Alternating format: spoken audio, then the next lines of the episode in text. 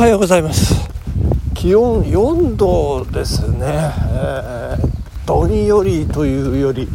真っ白白に曇っている朝でございますね。微雨でございます。誰が何と言うと微雨、えー、昨夜なんかバシャバシャなんか音立てて降ってたような感じがしてましてそして今日午前中もねなんか雨模様というようなことで、えー今走っております信州大学教育学部附属長野中学校のグラウンドの木々のね紅葉が、えー、かなりこう進んでおりまして落ち葉がグラウンドにこう広がっていてもう秋のね深まりがすごく感じられる朝という感じでございますけれどもねこれ濡れ落ち葉っていう言葉がありますけどあの年寄りじみた感じのね。あ工房のところの銅弾ツツジがね赤くこう鮮やかな色を放っておりますね。こういうねあの鮮やかな色っていうのは今シーズンなかなかなくてですねなんかどうしたんでしょうね。なんとなくねこう紅葉楽しいめためでることができたっていう感じがないですね。でこのこのまま雪が降ってまああの一昨日の夜ね降りましたけれどもどんどんどんどん冬になってしまうとなんか物足りない感じがしますね。やっぱり季節秋すっ飛ばしちゃったって感じがね、えー、いたしますけれども。いや大変でございましたね、えー、昨夜あのー、高校の、えーと、と同窓会の、えー東京支部の、えーと、年末に行われます講演会のね打ち合わせということで、えー、21時から22時10分まで、えー、約70分にわたってねこうリモートで開催されましてねまあこういろいろ皆さんとね話させていただいたんですけどやっぱコロナ明けで、えー、何ですかこうハイブリッド、まあ、コロナの期間中あのなんて言うんでしょうネット配信と同時にこうやってまあそれが当たり前のように何回かやってたんですけどこれかなりお金がかかるということで今回はもう何て言うんでしょうね。えー、っと何て言うんでしょうねっていうか のネット配信せずもうリアル開催オンリーにしましょうというようなことでね。これかなりの経費節減になるというようなことで、えー、まあ、ネット配信の時にあんなにお金がかかってたんだっていうことはね本当知らずじまいで私なんて能天気なのかなっていうふうにね、まあ、反省をした次第ではございますけれども、まあ、最大の、ま、ポイントはですねもう参加者が激減というかですね。もうあのー、なんかねその私たちよりも上の、まあ、年配の、えー、先輩方がねなんかもうコロナでもう出かけるの嫌になっちゃったっていう感じのね、えー、感じでございまして。で私の世代より若い世代はねやっぱり各学年参加者が、えー、かなり少ないというようなそんなことでですからこう収支がね、えー、参加者がこのぐらいいないとこう成り立ちませんよというような収支が、えー、なかなかねトントンになっていかないというようなねそんな悩み、えー、潜在的な悩みがあるというこれどこの組織もね同じなのかもしれませんけれども、まあ、こうやって規模がどんどん縮小していってまあなんか私は頭の中でそれもやもや考えてたのは、まあ、こういう組織というのはこういう形でねなんか淘汰されていってしまうのかなと。まあただ我々の団体はねそうならないようにこう努力をね続けていかなければいけないんですけれどもうーん最大の努力ね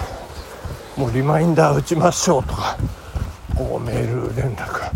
でこう最終的にはねこうメールでやり取りをして連絡一斉配信一斉連絡ではなくてもう若い世代に向けてねこう SNS での情報共有にシフトしていかなければいけないというそんな話題そんなテーマで、えー、進んでいって、まあ、この続きはねまたリアルでお会いした時にまたお話ししましょうみたいな感じのねこれはもうね、まあ、必須なんじゃないかなと思いますけどね。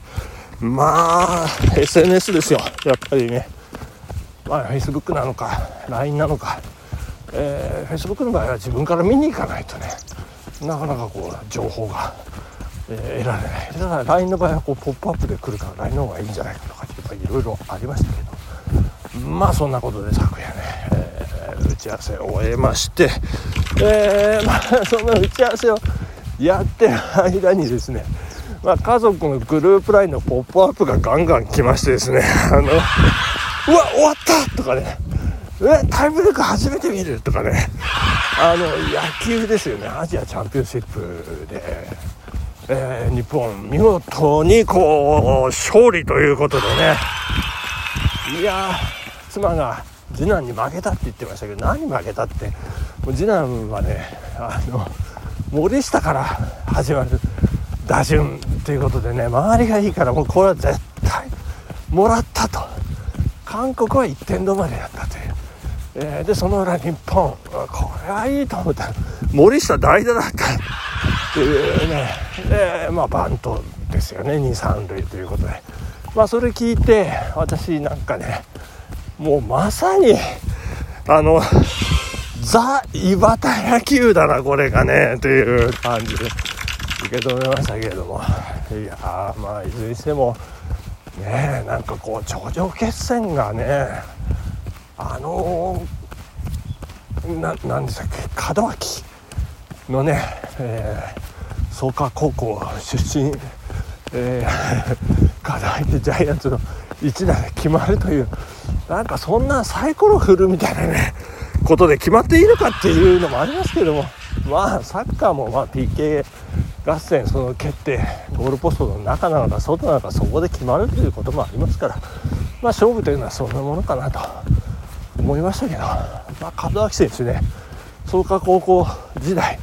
まあ、うちの次男の、まあ、1個下ということで我々練習試合でねあの創価高校の立派なグラウンド行ってますからグラウンドというかあれ球場ですよもう、まあ、そこで、まあ、プレーする門脇選手我々こうあの目の、えー、中にね眼球には焼き付いてるはずでございます。いやうちの妻もね「いやよかったね見といてね」なんて言ってますね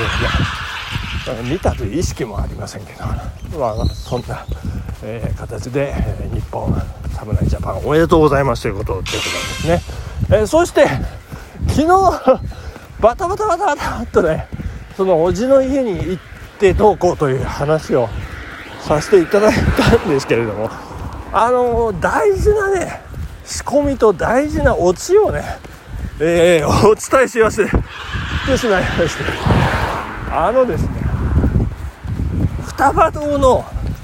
お菓子をね、えー、リンゴの小道というねこれ私あの大好きなんでこれがいいであとアップルパイとリンゴの小道の詰め合わせをねこうあつらえてもらいまして。で双葉堂まあ、うちから歩いて1分ほどのところにある総本店というね、えー、和菓子屋さんお菓子屋さん。で、えー、おじの家に行ってお茶をいただくんですけどカステラが出てきまして。私のおふくろは「いやカステラ買ってこなくてよかった」って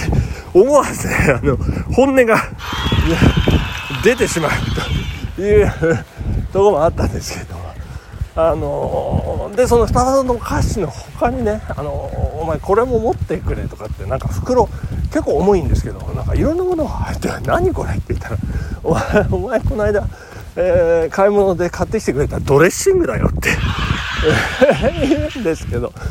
いやいやいやドレッシングとなんか他にもねなんかいろいろありまして。そんな戦時中の物々交換じゃないんだからって言いながらもねやっぱりこうあげるもらうみたいなそのもののね行き交いがねこう人と 人の絆をつなぐなんていうかな昭和昭和ですね。昭和初期の頃のね戦後の何とも言えないあの感じがねまあ悪くはないのかなと思ってまあ届けましたよ。ね、で あの、まあいろいろ話をしてね。で大久保の坊さんの話もねしまして、えー、でまあ当然あの夕べ妻や子供たちにも話したんですけど皆さん知らないと。いうまあね長野ではまあ知る人ぞ知る、えー、タレントということでございますんでね。ちょっと私もね活動をこう注視して応援していきたいと思っているところなんですけれどもそしてそんな話を、えー、した後ねいろいろこうネギだとかねあのネギ嫌いとか言いながらあの私運んだりしてましたけど、えー、持ち帰って。でなんか重いなんか袋あの包装紙に包まれたこれもなんて渡されましてね。で家帰ってこれいただき物だからねってかお袋の前でこう広いななんだろうなと思って私ねあの袋の包みをこう開けてなんか見てみたんですけどね。そしたらですよなんと砂糖。砂糖ですよ。まさにこうね戦後のどさくさ物々交換っていうかね、まあ、昭和のねそんな時代私ね大笑いしてしまい自分でね笑ってしまいましたけども。まあでも何かを持たせたったんでしょうね。その私の叔父の連れ合いおばですけれどもね、えー、昭和16年12月8日パールハーバーの日に生まれたというアメリカ人一発で覚えますよみたいなね、えー、時間ですね。さよなら。バイビー。